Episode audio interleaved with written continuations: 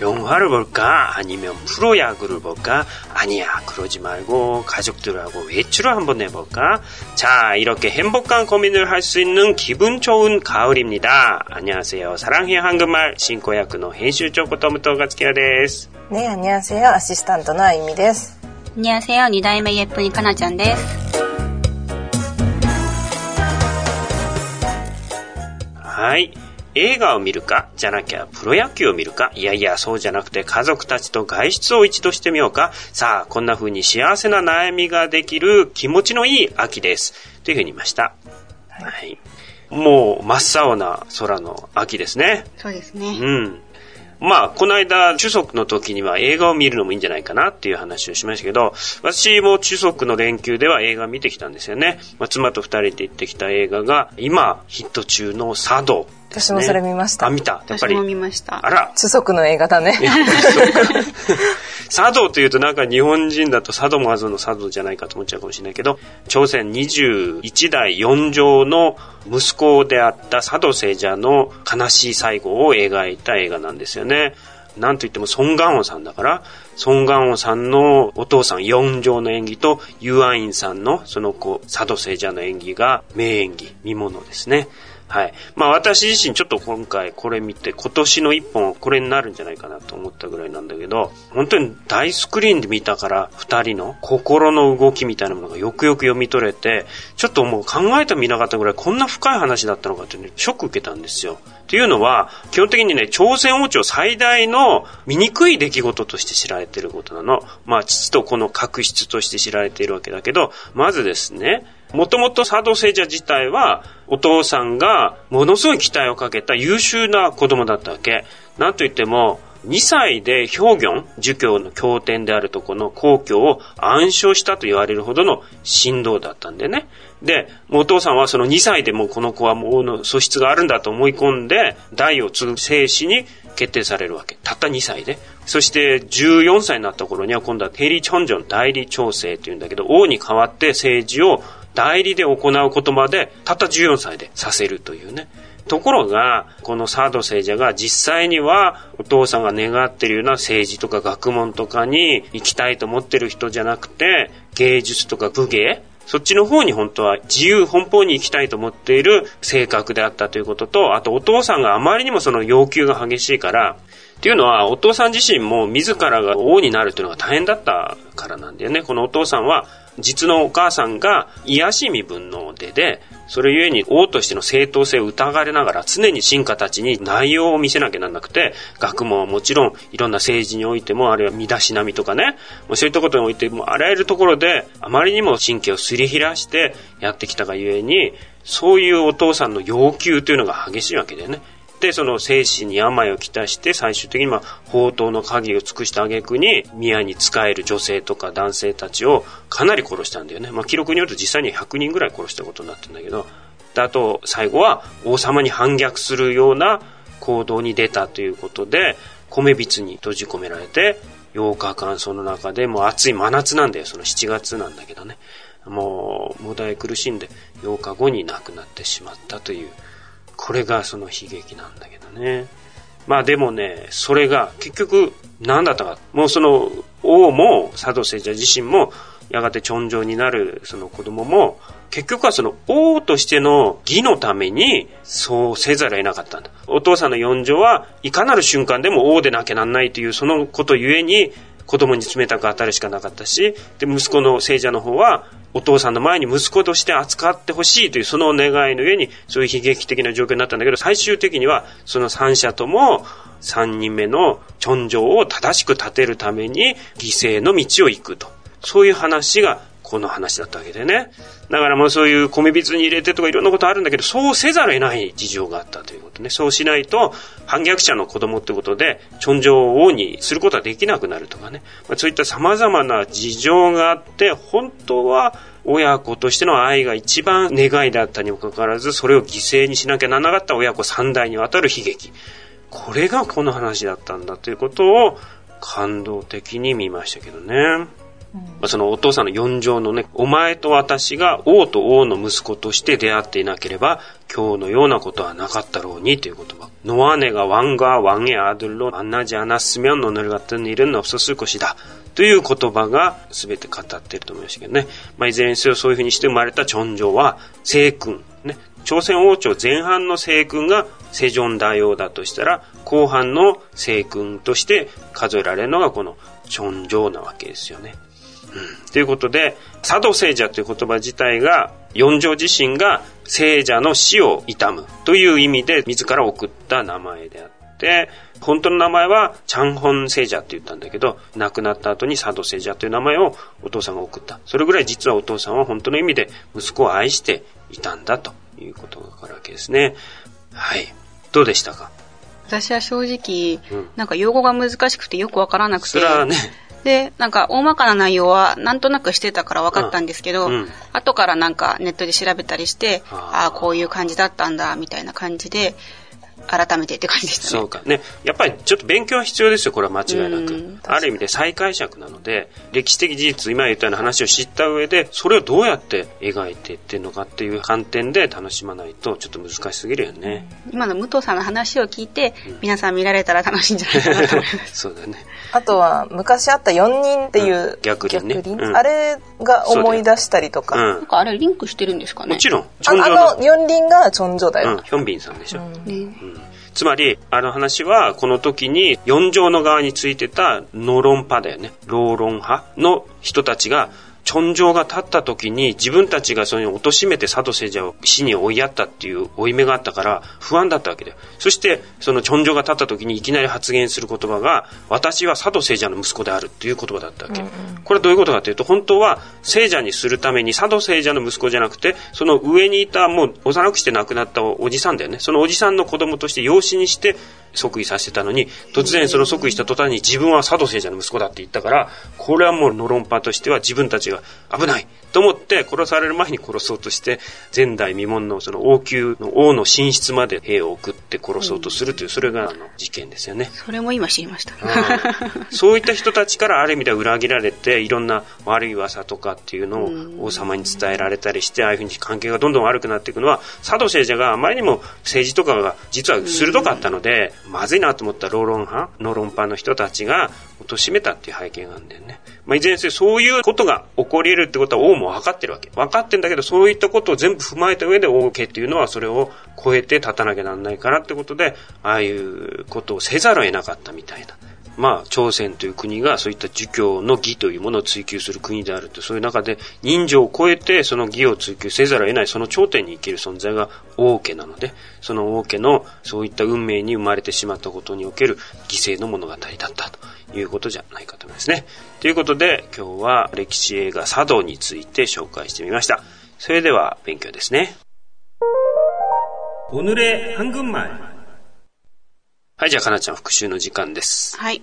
どこが悪くて来られましたか 어디가 아파서 오셨어요? うん。アップだじゃなくて、不便だ。 아, 어디가 불편해서 오셨어요? はい。夜にいびきをかくことをやめられないんです。 밤에 코를 코는 걸 멈출 수가 없어요. はい。古語の頃だったけどね古語なん。うん。一晩中いびきをかかれますか 밤새도록 これ、こうしなよ。はい、ということですね。じゃあ、プラスして、先生は今お休みになっていらっしゃいます。선생님은 지금 쉬고 계십니다. うん、주무시고 계십니다. 아, 주무시고 계십니다. この場合、あの、二重敬語だって話をしたんだけど、韓国語はね、二重敬語全然大丈夫なんですよ。日本語だとよく、打文、良くない文とされているのが二重敬語だよね。だけど、韓国の場合はそういうふうにして、両方に敬語を使うことがよくありますね。はい。じゃあ、今日もディクテーションの時間ですね。リスナーの皆さんも紙と鉛筆を用意して挑戦してみてください。 今日も病気に関する対話のシリーズですけれども、今日は、スホン君とカナちゃんの会話ですね。それでは聞いてみましょう。아유, 요즘 기운이 없어. 식사는 잘해? 아유, 뭐, 끼니를 아주 자주 걸러. 음, 너 절대로 끼니를 걸러서는 안 돼. 나도 아는데, 어쩔 수가 없어. はい。どうですか？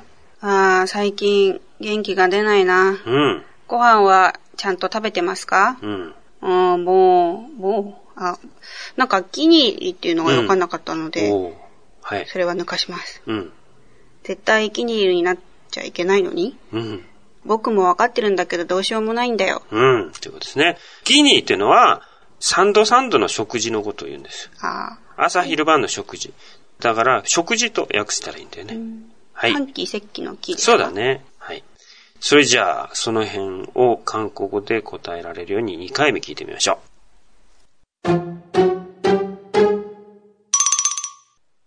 아유, 요즘 기운이 없어. 식사는 잘해? 아유, 뭐, 끼니를 아주 자주 걸러. 음, 너 절대로 끼니를 걸러서는 안 돼. 나도 아는데, 어쩔 수가 없어. はい。はい、どうですか 아유, 요즘 기운이 없어. うん、 식사는 잘해? うん、 아유, 뭐, 끼니를 아직 잘 걸러. うん、 응, 너 절대로 끼니를 걸어서는 안 돼. うん。 나도 아는데 어쩔 수가 없어. はい、ということですね。 없어요. え突然、敬語にはならない。スオンとカナコの中だよ。うん。そして、チャルコロじゃなくて、 似たような言葉。その後、キニル、コロソヌンって言ってたけど、コロソだとかけるってことになっちゃうので、違うんだよ。 끼니를 なんて言ったんですか?抜かすって言葉なの、これ。コルダなんですよ。 거르다. うん、だから、コロソって、コロになるわけ。はい。じゃあ、ゆっくりバージョンで完璧にしてみましょう。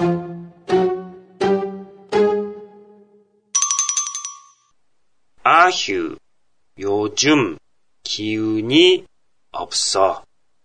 식사는 잘해? 아유, 뭐, 끼니를 아주 자주 걸러. 음, 너 절대로 끼니를 걸러서는 안 돼. 나도 아는데 어쩔 수가 없어. じゃあ3行目からいこうか。 하이. 아유, うん。 뭐 끼니를 아주 자주 걸러. はい。 음, 너 절대로 끼니를 걸러서는 안 돼. うん。 나도 아는데 어쩔 수가 없어요. 없어. はい。ということですね。それでは私が日本語を言いますので、あやみちゃんが正しい韓国語で発音してください。リスナーの皆さんはあやみちゃんの姿に続いて練習してみてください。ふう、最近力が出ないな 아휴, 요즘 기운이 없어. 아휴, 요즘 기운이 없어. 食事はちゃんととってるの 식사는 잘해? 식사는 잘해? ああ、まあ、食事をとてもよく抜かすんだ。 아유, 뭐 끼니를 아주 자주 걸러. 아유, 뭐 끼니를 아주 자주 걸러. うーん、あなた、絶対に食事を抜かしてはいけないわ。 음, 너 절대로 끼니를 걸러서는 안 돼. 음, 너 절대로 끼니를 걸러서는 안 돼. 俺もわかってるけど、どうすることもできないんだ。 나도 아는데 어쩔 수가 없어. 나도 아는데 어쩔 수가 없어. はい。じゃあ、あみちゃん、頼むもじょ 단것도 표현ですね.はい。 요즘, 幼獣運の宿泊形で、近頃、最近、この頃ですね。 기운, これはね、木が気候術の木なんだよね。だから気を配るとこの木じゃなくて、元気というその正気の方なんですよ。だから、正気、元気、活気、気力、力、気配、空気みたいに訳されますよね。じゃあ、元気を出すってどう言いますか？気をぬるねだ。元気のない返事。気をのむんてだ。力が強い。気をにせだ。4月になって春の気配が感じられる。 4월이 되니 봄 기운이 느껴진다. うん。この場合は気配なんだね。ポンギウンと。今度だから世界が気でできてるっていうその東洋思想によってるわけなんですよ。風邪気味だ。 감기 기운이 있다. はい。この場合も気配ですね。 끼니, これが、まあ、今回のポイントとなる言葉で、3度の食事っていうのを気にというふうに言いますね。だから朝、昼、晩、この3つを気にというふうに。 끼니 って聞かない? あ私は初めて聞きました。本当に?キニっていうのは韓国人がもともとすごいその食べられなくて、一食二食抜かすのが当たり前だった時代があまりにも多くてね。で、ご飯食べましたかみたいにお腹を心配するのが韓国の文化だから、相手がギニールちゃんと取ってるかっていうようなことで安否を気遣うわけだよね。そういう韓国的な表現でもあるけどね。時代なのかな？もうかなちゃんは必要ないんだよ一日一食とかだから。逆にうん、逆に。食べ過ぎて困ってるから。だから、こういう言い方がありますよね。ご飯を3度きちんと食べる。気に入るカチョウモクタ。うん。3回ちゃんと食べるってことを、カチョウモクタ、備えて食べる。言いますね。あとはなんか、気に入るチェンギラの方私は使うけど。なるほどね。チェンギョモクタって言い方あるよね。うん、じゃあ、間に合わせるって意味で食事を済ませる。気に入る手札。うん。手だっていうのはこう、埋め合わせるみたいな感じなんだけど、まあ、だから3回食べなきゃなんないっていう前提のもとに、昼の分をこれで間に合わせた。みたいなことを気に入る手だって言いますよね。はい。 거르다. る変化活用で、第三語形の時にリュロというふうになりますよね。で、途中を抜かすとか、順番を飛ばすとかいう言葉ですね。じゃあ、番号を飛ばす。 번호를 거르다. 仕事の手を抜く。 일을 거르다. うん、そういう言い方もあるんだね。読書を一日も欠かさない。 독서를 하루도 거르지 않는다. 一日おきに注射を打つ。 하루 걸러서 주사를 맞는다. うん。 春頃そっていうのが一日おきなんですね。こういうのを覚えておくといいよね。はい。 아주, とてもとか大変とか非常にですね。 자주, しばしば、たびたび、よく、しきりにですね。しばしば母に叱られる。 어머니께 자주 꾸중을 듣는다. うん。空中無理とんだっていうのが叱られるという言葉になりますね。そんなことはたびたびあることではない。 그 일은 자주 있는 일이 아니다. ということですね。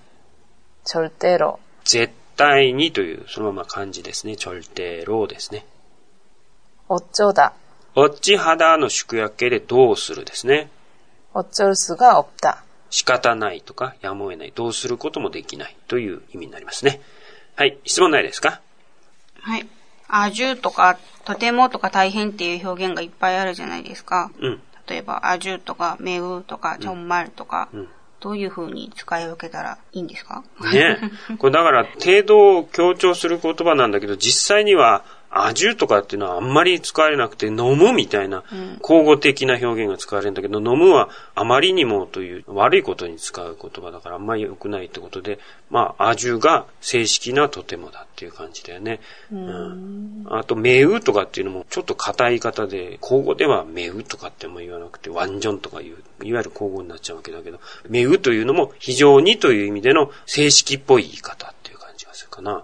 飲むってあんまり良くない時に使いますか？本当はそうなんだけど、今はいい意味でも全然使ってる。言葉が乱れてるっていう話になっちゃうわけで、まあ、強調っていうのは、強調すればするほど表現したい内容が出てくるわけだから、そういう意味で、飲むじょはってね。うん。なんかそういうイもうすご。くいい。だから、飲むって言った方が、味って言ったよりももっとよりいいって感じがする。そうつまり、本当は度が過ぎるっていう意味なので、度が過ぎていいっていうのは変な言い方でしょ。うん。うんそういうことになっちゃってるわけだよね。あと、ワンジョンとかって完全って何よって話だけど、もう確かに今は若い人はみんなそれ若者言葉ですよ。はい。じゃあ、対話練習ですね。リスナーの皆さんもカランちゃんと一緒に練習してみてください。最初にあゆみちゃんからですね。 아휴, 요즘 기운이 없어. 식사는 잘해? 아유, 뭐, 끼니를 아주 자주 걸러. 음, 너 절대로 끼니를 걸러서는 안 돼. 나도 아는데 어쩔 수가 없어. 하이, 자, 고다이시대 가나짱까나? 아휴, 요즘 기운이 없어. 식사는 잘해? 아휴, 뭐 끼니를 아주 자주 걸러. 음, 너 절대로 끼니를 걸러서는 안 돼. 나도 아는데 어쩔 수가 없어. 음, 하이, 소리자, 함찬 다음은 뭐죠? はい、文系練習ですね。はい、実際の場面で自然に出てくるように表現になれるための練習ですね。練習に敬語に直してますけども、最初は、ふう、最近何々ですですね。 아휴, 요즘 기운이 없어요.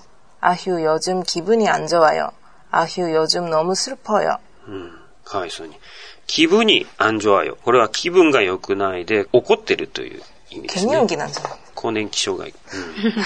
なんかムカムカしてるみたいな、そういう感じが気分に安情はよですね。はい。飲むするぽいよ。あまりにも悲しいです。これも更年期障害っぽいね。 가을 타다ってやつですね。ああ、なるほど。いわゆる感傷的になることをカウルタダって言いますね。ポムルタダとかヨルムタダとかもあるけどね。はい。じゃあ続いて、先生は絶対に何々してはいけません。 선생님은 절대로 끼니를 걸러서는 안 돼요. 선생님은 절대로 담배를 피워서는 안 돼요. 선생님은 절대로 술 먹고 운전해서는 안 돼요. はい。今回も先生っていうのは別に教師とは限らないですね。だから健康診断で言われてる場合でも先生はって言われるんですね。お医者さんから、あるいは看護婦さんからとかね。そういう意味での尊専任ですね。はい。절대로담배를피워서는안 된다。タバコを吸ってはいけませんですね。담배를피우다と言います。そして、술먹고というのは、 酒を飲んでですね、飲むだけど먹다という、食べるというのが面白いですけどね。で、運転에서는運転してはいけませんということですね。それでは練習してみましょう。最初にあやみちゃんが基本形を言って、その後で単語を言いますので、リスナーの皆さんはその単語を入れて作文して言ってみてください。 아휴, 요즘 기운이 없어요. はい、練習してみましょう。 기운이 없다. 아휴, 요즘 기운이 없어요. 기분이 안 좋다. 아휴, 요즘 기분이 안 좋아요. 너무 슬프다. 아휴, 요즘 너무 슬퍼요. うん、続いて。 선생님은 절대로 끼니를 걸러서는 안 돼요. はい、練習してみましょう。 끼니를 거르다.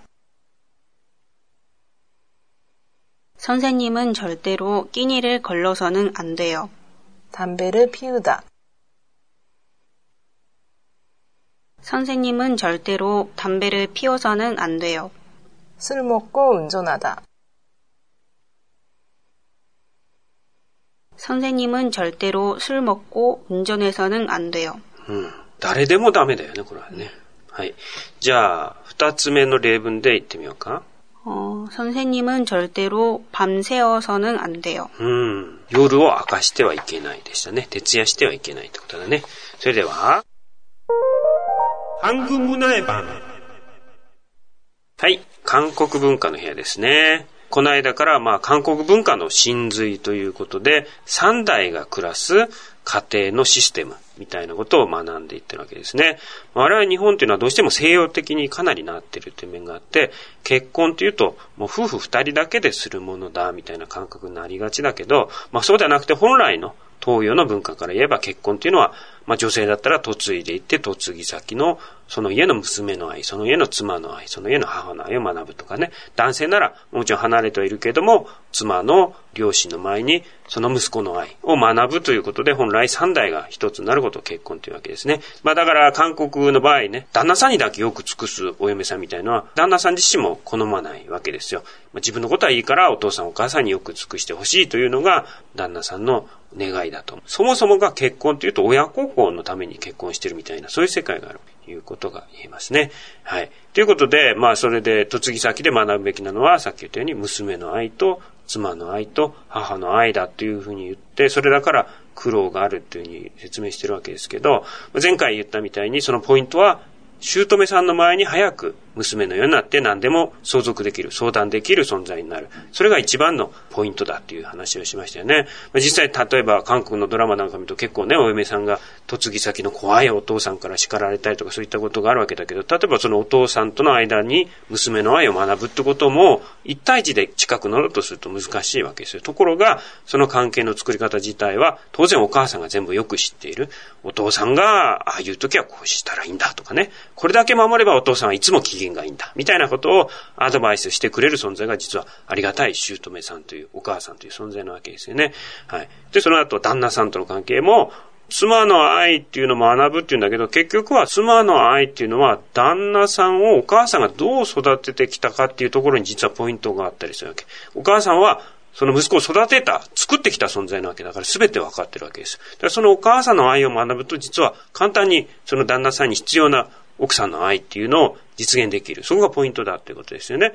まあ一番私もここで言いたいのは、ポイントはお袋の味だと思いますよね。まあ育てるっていうのはやっぱ食べさせるってことでもあるので、やっぱりこのお母さんの愛って言って象徴的にいつも感じるのはお袋の味だ。で、そのお袋の味を相続することが夫への妻の愛をお母さんから相続する一つの象徴になっているんじゃないかと思うわけですね。奥さんの料理が口に合うと、旦那さんは早く帰ってくる。そうじゃないと夕食食べてから、まあ、だから遅く帰ってくる。ということがあり得るということは、ね、よく知ってたらいいんじゃないかと。で私の場合は、実はお袋の味は、スパゲティだったわけですよね。母親の。ところがもう韓国はスパゲティなんて到底食べることができない時代だったので、ある時ある家にお邪魔して、スパゲティですよって言われて、ああ、大好きですとかって言って食べてみたら、その赤色はナポリタン、ケチャップじゃなくてコチュジャンだったことがあるんだよ。口からボーっと火が出たことがあって、それはスパゲッティじゃないですと私は言いたかったんだけど、まあ、いずれそういう時代だった時に、うちの妻が日本に何回か帰ってるうちに、うちの母親からスパゲッティを習ってきたわけですよね。まあ本当に同じスパゲッティではないんだけど、結構難しいうちの母親の作り方を学んできて、よく似たスパゲッティを初めて作ってくれた時に、私は本当にね、天国が来たと思いましたね。もうこの奥さんから全てが手に入るというこの事実で、もうなんかこの世に勝ったみたいな、そういう 満足感を得たもんなんですけど、まあそういうのが実はお袋の味なんですよ。そこでもう完全にこの奥さんが私の主人ですみたいになってしまうというかね、この人から全てを得て生きていこうみたいなそういう世界になる。それが実はお袋の味。なんといってもお母さんはいつか亡くなるわけですからね、その味を出してくれるのは奥さんしかいないわけですから。まあ、ということで、まあそういうことが夫との関係のポイントであるということなんですよ。で、これが2番目ね。つまり、姑との関係、夫との関係、最後が子供との関係じゃない？で、子育てにおいて、まさに、母の愛を自らが学ばなきゃなんないわけだけど、それはもうその上の姑さんという方がお母さんの愛を学ぶ見本としてあるわけだと思うんだよ。あの、私の知り合いである日本女性ですけどね、なんて言ったかというと、どうしてこんな複雑なものが生まれてくるときに説明書が一緒についてこなかったんだ？みたいなことを言ってたんですよ。それぐらいに不可解だっていうわけ。こんなに扱いが難しいのに全部これ自分でどうやったらいいの？どう扱ってるの？全くわかんないよみたいなことになってたんだけど、本来は説明書があるわけなんですよ。お母さんっていう存在ね。だから、あらゆる動物は育児書なんか見ないでも、完璧に子育てするのに、人間だけはなぜか巷に育児書が溢れてて、なんか見て説明書見ないとわからないみたいなことになってしまってるんだけど、本当は、姑っていう存在が一緒に見てくれるから、あ、そうやるんだ。なるほど。みたいな感じで、説明書をちゃんと読むように学んでいく過程が本来はあるわけでしょ。だから、よく育児ノイローゼとか育児放棄みたいなことが起こり得るのも、本来は人間としての育て方っていうのが、人間は親になってない立場で子供が与えられてると言うべきなんですよ。そして子供を育てながら親になっていく。だから親に完全になった人は一人でも子供をちゃんと育てた人であって、お母さんなわけですよね。だから本当のお母さんから学んでお母さんの見習いをするっていうのが、本当は育児なんじゃないかなと私は思うわけなんですよ。まあ、この間の話もあるようにね、人間だけが老後ってものが長いという話をしたけど、そういうことがあると思うんですよね。これはもう人間の場合は動物は本能で育ててるけど、人間っていうのは本能の域を超えていろいろ学ぶ存在が人間だから、人間の子育ての場合はそういった本能だけで育てられるんじゃなくて、ちゃんとそういった親子三代で育てて初めて人間になれるっていうシステムじゃないかと思うわけですよね。だからこそ子育てであって学習の過程なんだから先生が必要なわけですよ。先生は誰か姑さんであり、もちろん実家のお母さんであると。すでに親になった存在が子育ての成功した本当の親だっていうことになるわけですよ。で、まあだから、本当の育児書はお母さんの方なんだって考え方が必要なんですよ。で、その説明書を捨ててしまった。間違いなく育てられるようにできていた説明書がついてきてたのに、うっかりそれを捨ててしまった。みたいのが今の核家族みたいな世界で捨てたから問題なんじゃないかっていうことが私が思うとこですけどね。だからこそ、姑と一緒に暮らすっていう方は文化も違うし、いろんなことも違うので、下手に日本の育児書とかを見て、あ、お母さんの言うことは本当は違うみたいにして悩むことはないんじゃないかと思うわけですよ。それならば、本の方は捨ててね、お母さんの言うことを聞くべきだと思いますね。なぜかっていうと、もうすでにお母さんはちゃんと子育てに成功したというその成功例が隣にいるからですよね。旦那さんという形でね。その旦那さんが、その文化と、その家庭環境、その自然環境の中で、ちゃんと成功的に育ってるってことは、その環境で同じように育てることができる。その育児書の方はそういった全ての例を網羅しきれていないってことの方が大きいんじゃないかと思うわけですよ。例えばね、これも私の知り合いの、まあ、地方に嫁いでいった韓国の女性なんだけど、この女性が子供の足をムカデに噛まれたそうなんだよ。で、もう足がね、2倍ぐらいに腫れちゃったんだって。でも熱が出て大変でね、病院に連れてったけど先生もわからないって言って何個とか塗ってくれて終わっちゃって、薬局に行ったけどそんな薬ないとか言われて、もう足がボンボン腫れたままうなってる子供を前にしてどうしたらもんだと思ってたら、ちょうどお母さんがその市場に行ってた時間帯で帰ってきたら、お、なんだ、ムカデに構えたのか、すぐ言ってくれりゃよかったねとか言いながら、軒下に隠してあった特効薬みたいなのを出してきたわけです。それが、ごま油につけたムカデの死骸だったんだって。で、それを子供の足に塗ったら、もう塗った瞬間からなんかこう腫れが引くのが分かって、30分ぐらいで元通りになってしまったんだって。まさにそんなことは育児書なんかには載ってないっていう話ですよ。何が起こるかわかんない。いろんなアクシデントがあって、でも大抵のアクシデントは通過しているのがお母さん、姑さんであるということが言えるんじゃないかってことですね。まあだから今日の結論としては、嫁ぎ先での愛を習得するための最も頼もしい存在は姑さんだと。なぜなら、姑さんはお姑さんに対する取扱説明書であるし、夫に対する取扱説明書であるし、あるいは子供に対する取扱説明書なんだ。ということを今日は言ってみましたね。はい。お母さんいろいろ教えてくれるそうですね、うん、結婚したばっかりの時に、うん、お母さんが私の旦那さんの小さい頃からの生い立ちを全部言ってくださって、何歳の時はここでこういうことがあって、あの、体に傷があって、とか、なんちゃかなんちゃかとか、全部教えてくれて、それで、ある時、旦那さんと話してた時に、昔こういうことがあってっていう話が出ると、大体もうお母さんから聞いて知ってるみたいな。あ、そうなんだ。それこそ自分が育ててきたそれを全て教えてくれたんだね。はい。ということで、今日も韓国の文化の3代が暮らす家族について話してみました。はい。じゃあ今日の勉強は以上で終わりたいと思います。それではまたお会いしましょう。サランヘヨ